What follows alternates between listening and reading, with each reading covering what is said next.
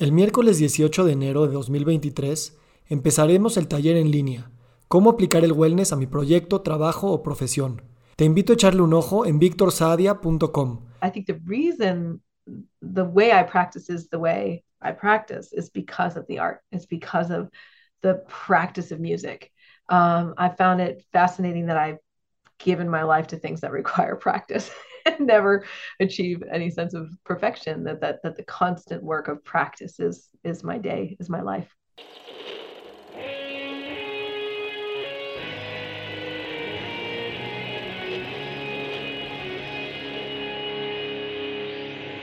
Bienvenidos a Volver al Futuro Podcast, donde platicamos con las mentes que nos impulsan a crear el nuevo paradigma de salud y bienestar, conducido por Víctor Sadia.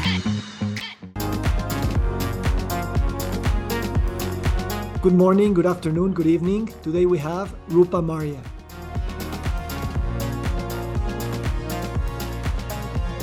Dr. Rupa Marya is a physician, activist, writer, mother, and composer.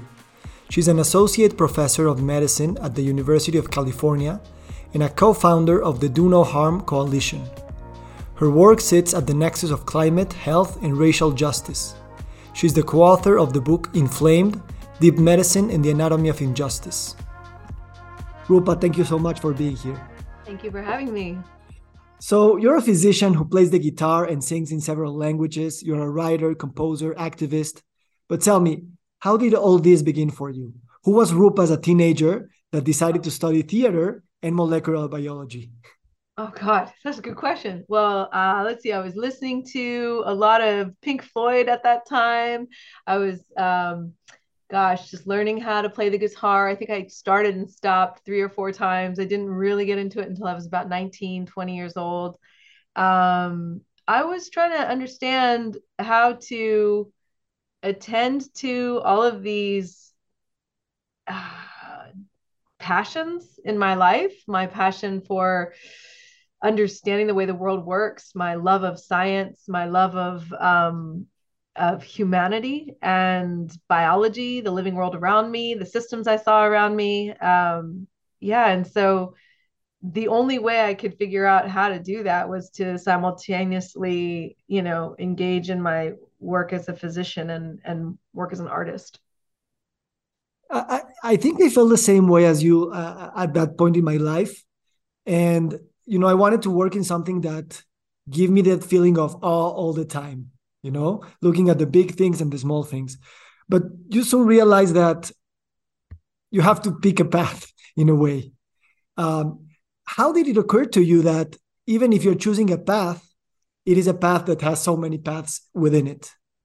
Yeah, there was a period in my life between when I um, so I went to college in San Diego and I entered college with so many credits um, from high school that I could have graduated in a year and a half and gone on to medical school, which I knew I wanted to be a doctor. Since I was a young kid, I one of my uncles was a doctor. I was very interested.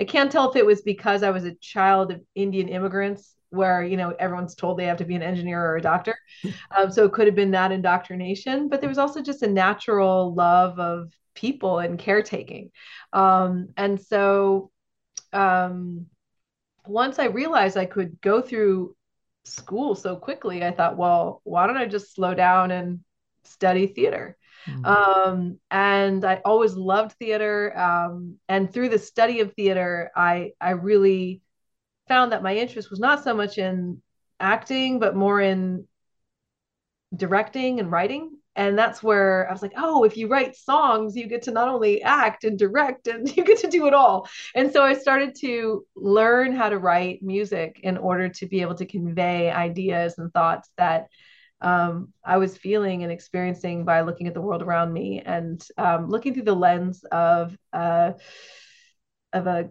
physician, of a doctor, of a healer. Um, and so it was at UC San Diego where I was really starting to walk this double life as an artist and a physician. And I took a year off before going to medical school to just study music and to practice performing, which I was not very good at. Um, and then um, went to medical school. And it was in medical school where my colleagues would tell me to stop torturing myself and to like pick something like you either have to be a musician or you have to be a doctor. There's no way you could do both. And it wasn't until I met a friend who was a very, very dear friend who was the first person in my life to say, why do you, why are you even trying to choose? You're obviously both. Um, and it was hearing this aha moment of like, oh yeah, of course I am. Um, that gave me permission to start really looking at what it meant to have a path that would encompass both when in the last year of medical school, my father died um, quite suddenly. Um, he had um, a cardiac arrest, and that last year of medical school was very challenging because of that. I ended up at UC San Francisco, which is near where I grew up, um, doing residency. And it was after that first year, first few months of uh, internship, where I went in and asked my program director if I could develop a track where I would do art and medicine exactly at the same level. And they were like, no one's done that. You might not have a job, but if you're okay with that, then go ahead. And so I was like, okay, I'm I'm okay with that. If I don't have a job, I'll just go tour the world for a year and learn and and you know understand different meanings of medicine. So it, it was very interesting because it was a time in my life where I could have been very fear based, um, and I chose not to be. And it was literally, I think, because of my father's death because I was like, you know, you could just drop dead. You might as well do what you think you're supposed to do. Um, and so that leap of faith led to um, so much beauty and so much complexity in my now 20 year career as a doctor. Um, and um, yeah, I was just thinking about it this morning. Like, um, if I were to share what kind of curriculum that was um, with the world, I think it would be a really exciting one for medical students. Um, I love the work I do as a physician. I don't think I'm a, a, a bad physician. I think I'm a pretty good doctor. My, my patients seem to be happy with the, the care that I give them. Um, but in addition to, you know, the, I think the reason the way I practice is the way I practice is because of the art. It's because of the practice of music. Um, I found it fascinating that I given my life to things that require practice and never achieve any sense of perfection that that that the constant work of practice is is my day is my life. Beautiful. And i think that's that's the thing. We we do think that they are two separate things but when we practice them together it feels like if music is medicine and medicine is music and all the other things. At what point did you start to realize that it wasn't just making that that that having all these other identities was making you a better doctor. I mean it was something as simple as you know when i was in residency and i i agreed to do it exactly half i would go away for two months I like hand my pager off go on the road for two months with my band come back pick up my pager and i'd be focused for two months in the hospital. And my patients would invariably say there's something different about you. I'm like, yeah, because when I'm here, I'm so excited to be here because I know I'm going to leave and do something equally awesome for two months that nurtures me. And there'd be times where I would be on stage singing to a bunch of people or in a tiny room, didn't matter. And I would be singing these songs that I had written that had been coming out of my experiences from being a doctor, coming out of the beautiful um, teachings that our patients give us. And as I would be singing them, I would realize how the song itself was healing me. It was giving me a space to reflect on what I had experienced. It was giving me a space to integrate it into my body, into my life, um, and also a way to honor the patients who were teaching me with their very lives um, what medicine is, how to practice medicine, and and how to be, you know, a caring physician and and a, and a healer. And so that to me was, you know, it was both in the reflections of my patients being like, whoa, what's different about you? Um, what is that je ne sais quoi, that what is that thing? Um, and what they were feeling was my joy of being there. What they were feeling was that I was carrying my multitudes of myself into that space. And that through that acceptance of who I was in my complexity, I accepted them in their complexity, that I would not reduce them to, you know, an other or a, a you know, a, a being that has no humanity. So in the in the accepting and the insistence upon our own humanity um, as physicians, I believe we become better at holding the complexity of other people's. Sure. And and what we're seeing is also that, you know, as as we see that the health problems that we are experiencing is not just um byproduct of faulty machines that we can just fix with with with drugs or, or surgery, and it's more like a systemic uh, thing. The identity of the health professional must also encompass all the other identities as policymakers, as artists, as fathers and mothers, as even chefs uh, and, and, and, and, and people working in, in the soil. Um, and I think it's, it's, it's, it's again giving us a permission, but also we have now the necessity of doing that. It's not only about just expressing all the things that we would like to do, but the world demands that we work from that complexity into that complexity. And it's also the limitations of our medical education, which from the colonial capitalist framework really focuses on the individual, shorn from their cultural, social, political, historical context, um, even their families. So, like you're looking at individuals as if that is a real thing. Um, and we focus in on individual diseases, individual genes, um, what the individual can do. They can fix their diet and lifestyle, you know. Um, but in fact, what we're learning more is that the diseases that we're faced with treating um, chronic inflammatory diseases are so much the outcome of how systems interact around the body, around people's bodies. And so, if we want to be effective at treating those diseases, we have to start working on the level of the systems. And to work at that level, it's important to understand how we ourselves are situated within those contexts, who we are within those contexts, where we have power to exert change, where we don't have power, where we have to amass and create and organize power. Um, and so those kinds of analyses become really critical if we want to have change, if we want to change the actual outcomes for populations of people um, or even for individuals because you know we just saw a paper come out that said there's going to be a what 700% increase in the rise of diabetes in young people in the united states. That's not a bunch of young people making bad choices. That's um, the failure of a or the toxicity of a food system structure and a um, structure of capitalist arrangements of power that will dictate how people get sick um, and so, if we want to change that as healthcare providers, if we don't want to see that many people suffer in those ways, we have to get conversant, we have to get um, literate, we have to get um, engaged with who we are in those systems and how we can participate in changing them.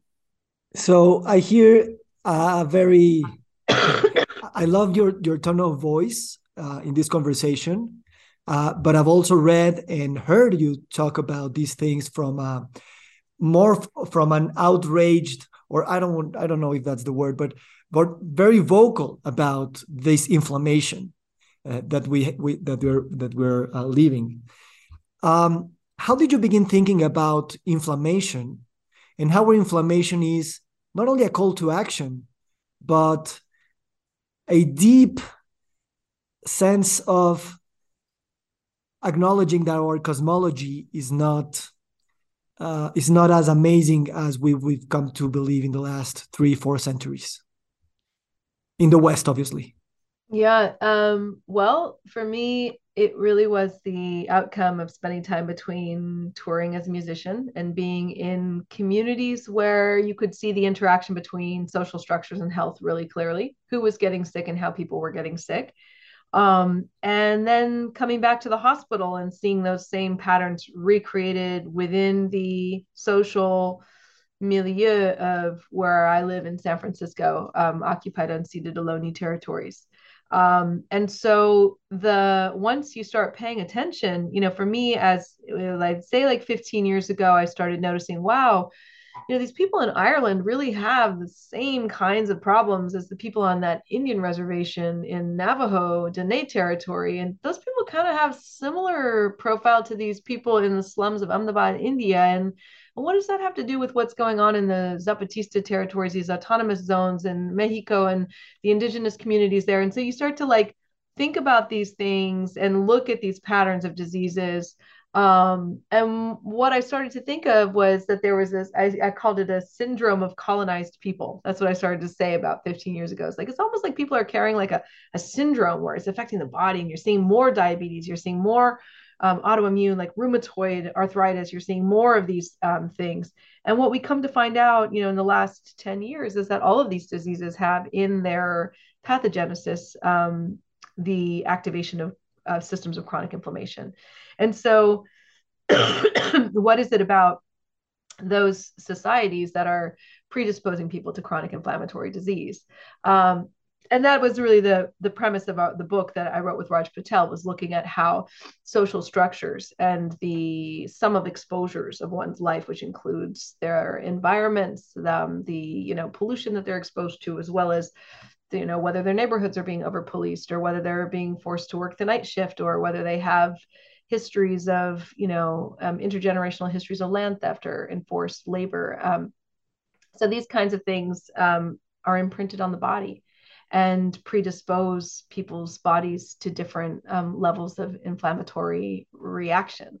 And so when you see that, you see like the immune system is really working the way it's supposed to work, which is in some way great because now we have like, now we know how to true our wheel right? So if like we're seeing certain populations predisposed to larger amounts of chronic inflammatory disease, that means that we have to tweak those social structures. Um, it doesn't mean that we just offer them more metformin or um, more, you know, of the latest um, immunomodulating therapy. Um, and so it's exciting because it it it shows that um, there are ways to transform things that aren't as expensive. Um, they are more you could say wholly transformative, um, which is going to take more activation energy to change to you know shape dynamics of power differently. Um, but that in fact is it doesn't you know require a huge bill or um, big pharma to get involved um, in the same way it requires us organizing together to make sure people have the circumstances they need to be healthy and well. Yeah and, and it all you know comes or ideally it comes with a huge doses of um, humility and of a willingness to unlearn what we've been preaching for several centuries that science and technology and industry and capitalism will will save us from from death will save us from aging will save us from disease. And and, and yes we've we've progressed a lot but we also uh, in a sense the the, the the the problems we're facing today are the solutions of yesterday um, how how to reconcile this uh, inherent, I guess, outrage of what we've done with ancestral knowledge, ancestral communities, indigenous worlds, um, and reinvite those knowledges without sounding um, uh, paternalistic or pluralistic or open. You know, it's really I, I think it's a very delicate thing here in Mexico, as in many countries that have been colonized, is a debate that has been raging over, well, not, not a lot of time. It's kind of recent, but how to how to reconcile two worldviews or different worldviews um, when we don't share the same uh, language, I guess. That's a really important question, and I don't think there's a, a one size fits all answer. I think it's very specific to the communities that um, people are working with and living with. And here in this area, um, there are some folks who are indigenous and very culturally connected. There are most folks who aren't very culturally connected. So the parts of those communities that are becoming reconnecting, that is their own um, path. That is their own specific healing that's happening um, that must be protected and supported um, but not interfered with or co-opted or even um, you know it's not it's not time for those people to be involved in that kind of discussion until they're ready. Um, however, there are people who are still really culturally connected and are um, very interested in bridging um, different ways of knowing and creating spaces where there can be a sharing of information and knowledge um, in a way that advances health and well-being for all. And that i think is really the exciting edge um, when folks are ready and if they're ready and how they're ready. Um, but uh, again, those things have to be dictated by certain protocols where that knowledge is not then um, extracted from, which is you know that how how Western science and Western medicine have worked historically, and so developing practices, excuse me, where um, where communities can come together in a shared desire for better health outcomes does require humility does require not working within the medical institutions not working within the institutions of science in the same way. Um, and there are people doing that work and it's very exciting work um, and i think that um, you know there's uh, amazing people um, I'm thinking right now, my friend Nemonte Nenquimo, who is a Waorani activist from the um, Amazon in Ecuador. And she's one of these people who is a bridge. She's a bridger. She wants to take the best of what we can get from science and uh, Western science, and she wants to take the best of what her ancestral knowledges have and and and create something that will help all people um, which means protect the Amazon and protect the the web of life around them, and also offer gifts for other communities to reconnect who've lost those ways. Um, what are those key elements and things that can help communities who've been so brutalized by colonization um, to reconnect and find their ways um, back to the plants and the medicines and the land um, in in those formative ways where culture is culture comes from. Um, and so um, that's beautiful work. And it's been a real honor to witness that work. But that itself is not my work. Um, my work is listening and um, learning, learning from um, folks who want to share, and then also sharing what I know and seeing like, are there ways to bridge? Are there ways to bring um, different sciences together to be of maximum benefit for the healing of people in the planet? you you work a lot with the concept of deep medicine, which I would love for you if you can to explain in a few words, and also. Um, yes, if we're talking about medicine, if we're talking about health, it is about protecting and regenerating and enhancing this web of life with all that it entails. Um, and I'm thinking about, you know, when you start your curriculum uh, in in med school, uh, those notions uh, are not really there all the time. It, it feels more like if if everything will try to kill you, and we just need to find ways of, you know, um, putting a stop. Back. Beating yeah. it back with a stick. Yeah. Yeah. Um, yeah, that's a very colonial mentality, right? So it's like there's the self and the other, and you're out there to just like kill the other, subjugate the other, and protect the integrity of the self, the the nation, the the individual. Um, and that's a that's a very false notion. We know now with microbiome science, um, we know from so many different kinds of science that humans um, are part of the web of life and that we require and we are completely dependent upon others for our health, for our well being, for our wellness. Um, little microbes in our gut turn on and off our immune system as we develop, turn on and off the genes for our neurologic development, our endocrine development. Um, so if we didn't have those beings inside us and on us, in us, around us, we would not be, um, you know, developed. We would not have the, the kind of capacity to exist in health. Um, and so, um, deep medicine is an acknowledgement that health is really a phenomenon that emerges out of systems harmonizing well together. Um, it specifically requires an analysis of power, um, an analysis of history and power, and um, in understanding how structures are set in place that predispose certain groups to poor health. Um, and then it has a prescription to overturn those structures. So it's not simply navel gazing. It's not like, let's just look at what's wrong. It's not the social determinants of health, which has literally very, very little analysis of power, very little analysis of how things got to be the way they are. Um, and in that lack of analysis of that, there is an, a tacit um, sense of inevitability that that will always be the way it is. Um, and so deep medicine, um, you know, purposefully looks at this, you know, overturning those structures of power so that health can be possible, so that systems can harmonize well together. Um, so it's moving away from an individual focus on health to systems. Um, and it's also deep medicine is not something that doctors tend to practice. Um, it's not something that medical practitioners know how to practice. It's actually people who are existing outside of medicine who are practicing really, really well.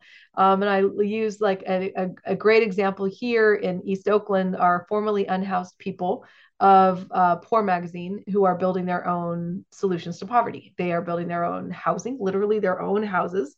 Um, they have their own redistribution of resources and food and sundries and things that people need, which has been critical during the pandemic um, and before. But and they and they offer um, a teaching, a liberation um, schooling to those of us with race, class, institutional, educational, gender privilege. Um, and so going to that people school, it's a two day event. Um, I highly recommend it to everyone I know, is an incredible experience of deep medicine because you are listening to the ex- lived experiences of people who are being who have been crushed by the arrangements of power of our society who share with you their humanity and invite you again into your humanity in the witnessing of it. So it's pulling from Boal's Theater of the Oppressed, the pedagogies from those um, those movements, and it's very powerful um, because in that you you get to see yourself joined with someone who you might not ever encounter in that way in an intimate discussion about um, the social forces that have led to someone being um, so so deeply um, harmed. Um, and so i have found that i have found that very it's it just seems so simple but it's so powerful. Um, and yeah so that's that's what deep medicine is. It's an analysis of power. It's a um, how that power makes structures and then how you overturn those how you overturn that. Um, and then what happens then? It's like removing a dam um, yeah. from a river. You can see what happens to the toxic algae. You can see what happens to the temperature of the water. You can see what happens to the fish population. Everything gets better um, which is exciting. Yeah. And in a sense also you know visibilizing i don't know if that's a word in english but giving visibility to um, all the things that these power structures have enabled or destroyed or how we are harvesting our food or or or or, or having these food deserts or uh, racial and gender discrimination or what's happening in the Amazon and and and and, and giving that visibility uh, comes with a deep sense also of in in a way of of death and, and, and grieving because at the, at the at the same time we have destroyed what we are and and I always think about the five stages or six stages of, of, of grief and grieving from Kubler-Ross and how we, we, we, we, we are always negotiating between them with what we are seeing all the time that's happening in the health and, and death arenas. Yes, I think that we that grieving is a really important part also of deep medicine, not just on our own, but collectively. That we um, take account of what we've lost and that we have grieving rituals um, because in the acknowledgement of what has been lost, um, there's again a, rec- a, reclamation of our humanity um, and uh, and a, a, way of reintegrating and integrating into our bodies our experiences, um, so that we can hold a collective story, um, a collective narrative of what has happened, um, so that it does not continue to happen, and that that is a very important part of this work.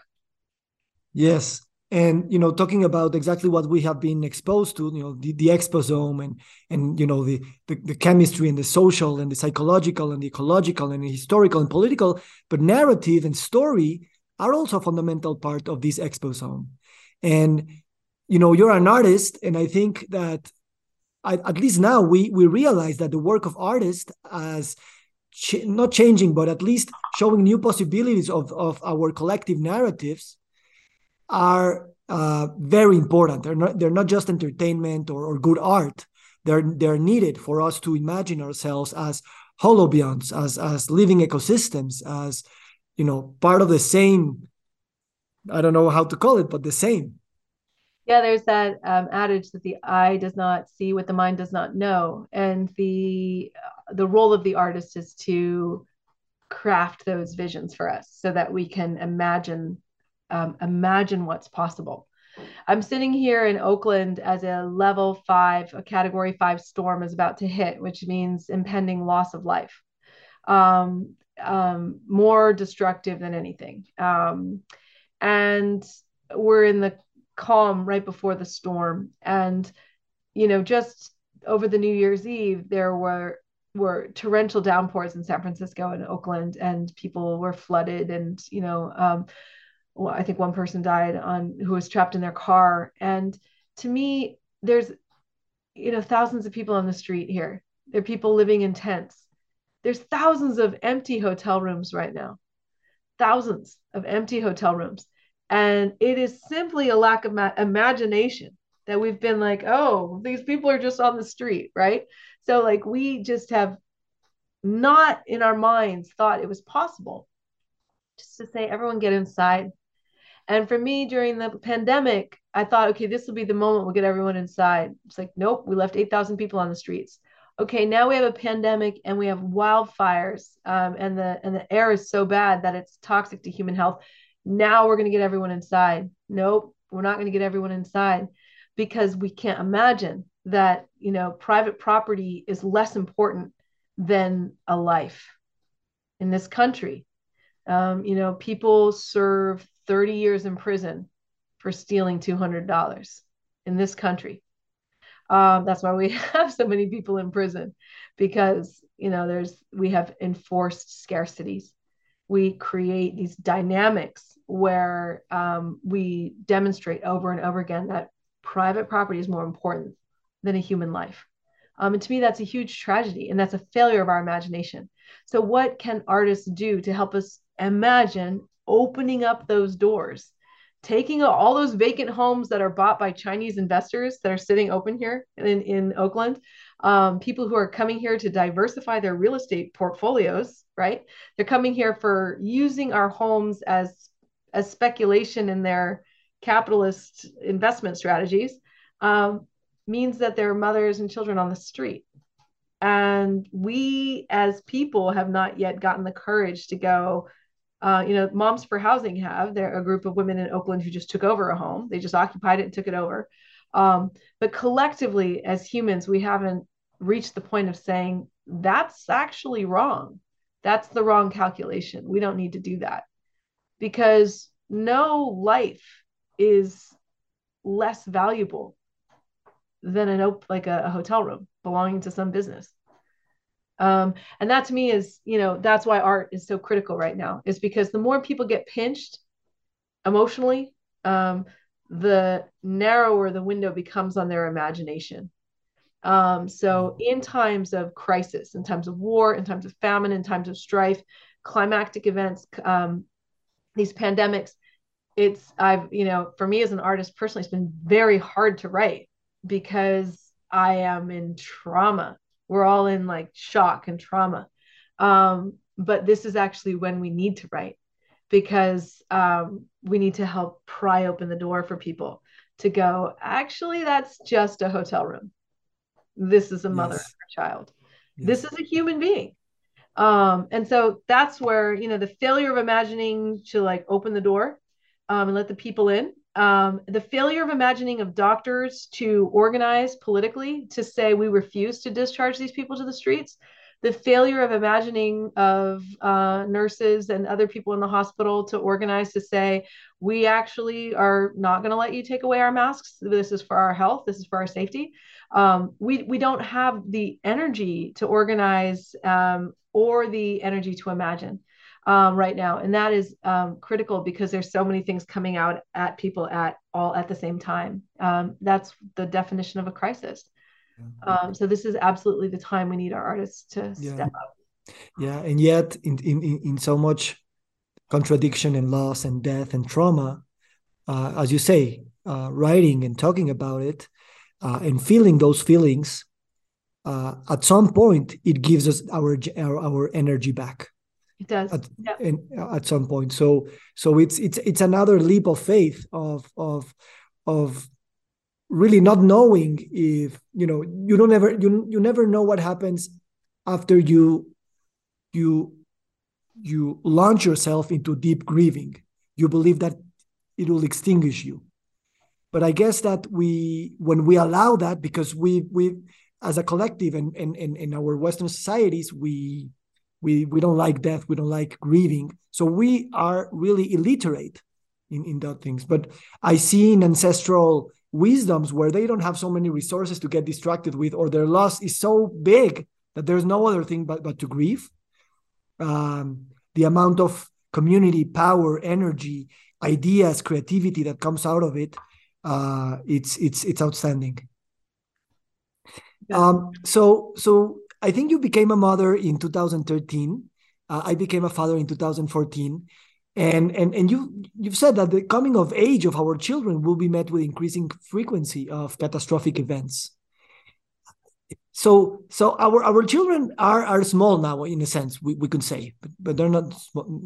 Never. So how how how to talk to them about these things without the usual rhetoric and the usual um, doomsday predictions that this will bring. Because at the end of the day it's the world that they, that they are um, inhabiting since since they were born. Uh, we're very real with our children. So we um, homeschool them so they're not we don't have to unindoctrinate them. Um, we are on a farm where we're working with uh, different communities to uh, reconnect to the web of life and to each other. Um, and um, we are encouraging them to go into work that will heal people or heal the earth. Um, and that's very natural. Like for my child who's now turning 10 this year, he is a, a naturally gifted engineer, electrical engineer, um, who believes we can create electricity out of the air um, and he has been creating models for this since he was about three years old. He's been talking about, he calls it aircatricity. Um, Tesla, Nikolai Tesla had a very similar idea. Um, and so he's been studying and learning. Um, but his whole thing is like, we have to find energy that won't hurt Mama Earth, that won't require us to mine, that won't require the subjugation of other people, that won't um, damage things, but that will be part of her gift to us that we can then use. Um, so he that's what his passion is. Um, and he recognizes he has to learn how to um, find clean water, uh, build a shelter, um, run away from wildfires, uh, protect the air he breathes, uh, grow food when he has to, protect the seeds. So there's all sorts of information he needs um, that he's learning that feels more relevant to me than him learning US history in schools. Um, and it's great because then he brings his friends who are going to traditional schools to the farm and then they're learning and then they're learning from the land with him. And it's exciting. So um, he knows you know we look at the data okay um, if we're going to be up at 2.5 degrees of warming in your lifetime and to come back down to 1.5 will take your entire life um, this is what your life is going to look like. So, how do we create the microclimates? How do we create the refugias for farming? How do we create a place to protect the seeds, protect the water? How do we create the kinds of relationships we need within our communities to create, um, to heal and move forward in a collaborative way?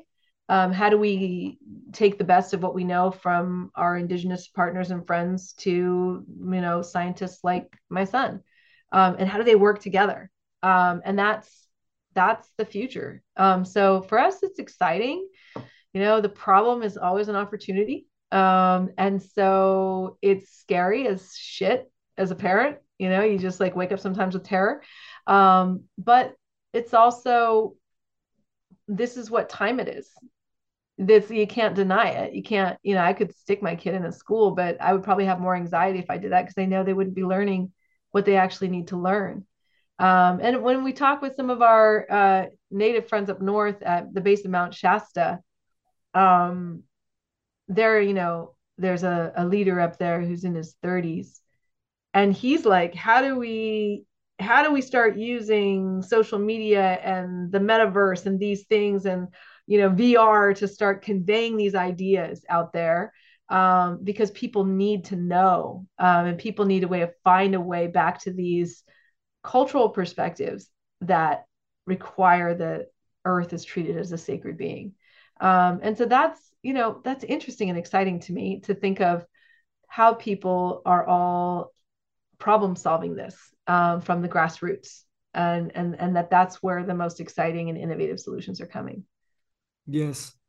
And i believe that also giving them experiences of the sacredness of of the world is not only telling them that the world is sacred and life is sacred but you know if if we spend our time watching netflix and and going to big supermarkets i think we lose that sense of sacredness in a sense well, this is what Palm, who is such an interesting visionary leader of the Winnemem Wintu, says that you know we actually have to put the sacred in those spaces.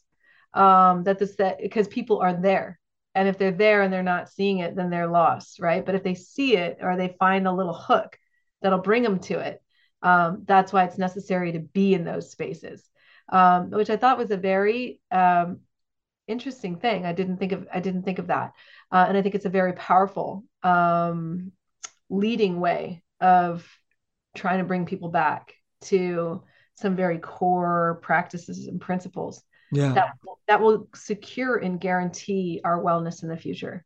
Yeah. As long as those things don't uh, transform into businesses you know that they are extracting your money in, in, in exchange of those sacred experiences.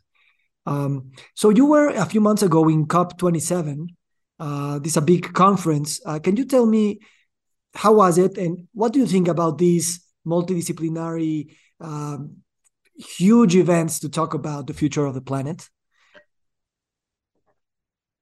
Well, that's where I was hanging out with Palm from the Winnemem Wintu. So for that, it was great. It was great to meet and be with um, activists from around the world. Um, but we can do that in other places. Um, COP27, I call it a trade show for the end of the world. So it's capitalists who are looking like how to scramble to make money as the planet's on fire. Wow. Uh, there was not, you know, there were no no no people there really, except for the activists, really articulating solutions. Um, there were no governments or industries um, because those governments and industries are very committed to the capitalist project which is unfortunate because that's what what's destroying our planet. So I found it farcical. I found it a waste of time, except for um, connecting with activists. But I could like literally drive up to Shasta in three hours and go connect with them up there. Um, but it was, you know, it was important to hear about the beautiful work happening at the Klamath River here in California, where um, the tribes are removing the dam and allowing the run of salmon to come back, and and also reestablishing the weather, um, the temperature patterns of that river um, in a way that benefits the health of the entire ecosystem. So it was good to celebrate those things there. Um, but really, COP27 was a joke um, in that way. Okay. Well, um, I would love if thank you so much for you know it's been amazing to share with you and i'm really inspired by, by what what you do last night i was watching you on, on youtube on your video uh, when you are all uh, painted in blue and rapping and talking about glyphosate uh, it's amazing uh, what, what's your next um, um, um uh, song about your next album about well, as we were having this conversation, I'm looking at my guitar and I was like, man, I should just really write a song about opening up the damn doors to the hotels because there's a storm coming. Um, so I think right when we get off this, I'm going to pick up my guitar and just start writing that song because that is what it is about. It's like, okay, can we write a song that can help people imagine? Um, you're not seeing the problem correctly. You know, you're not locating the pathology in the right spot um, you're just going to sit there complaining about all these people on the street, but you're not seeing like there's actually something we could be doing. Um, so that's probably my next song, and I'll just write it right, right when we get off. if call. you end up recording it, please send send it to me, and I'll put it in the show notes so that everyone can hear it. Sounds good. And sing along. That sounds great. Rupa, uh, thank you so much. Uh, it, it's been a great conversation, and I really um, I'm inspired by your work. I loved your book, Inflamed, which I also uh, put a, a, link on the show notes. And my last question would be this podcast is heard by many aspiring physicians uh, or uh, doctors who are already practicing and they are they are hearing this song that we're singing and they want to sing too uh, what would you say to them Well, first, thank you for having me, Victor, uh, for being so patient with me because things have been so busy. Um, I think that this song is a song that has to be sung by all of us if we want um, it to really have impact. Um, I think that um, doctors, uh, young physicians, healthcare workers are starting to really recognize the harms and limitations of modern medicine. Um, and that the places where we can learn the best are in our local communities um, with the people who are practitioners of deep medicine. So for me here, that's people like I mentioned Tiny Gray Garcia Poor Magazine. That is people like our friend Corrina Gould, who's Ohlone, um, who's doing work with Land Back with Sogorea Land Trust. That is um, my fellow farmers and doctors and healers with the Deep Medicine Circle. Um, so that's like find the groups in your community who are who can teach you about what it looks like to change structures of power that are hurting people um, in ways that can advance health and then learn from them and then see what that does to you. And that's it. That's basically it.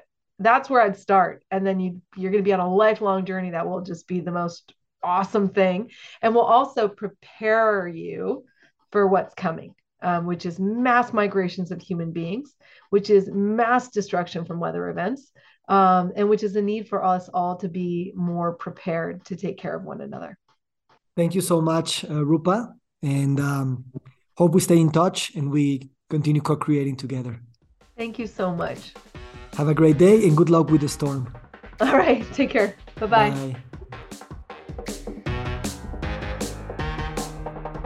Nos encantaría recibir tu retroalimentación de estos podcasts para continuar generando contenidos que te sean útiles e interesantes. Si puedes, déjanos un comentario en la página web victorsaadia.com.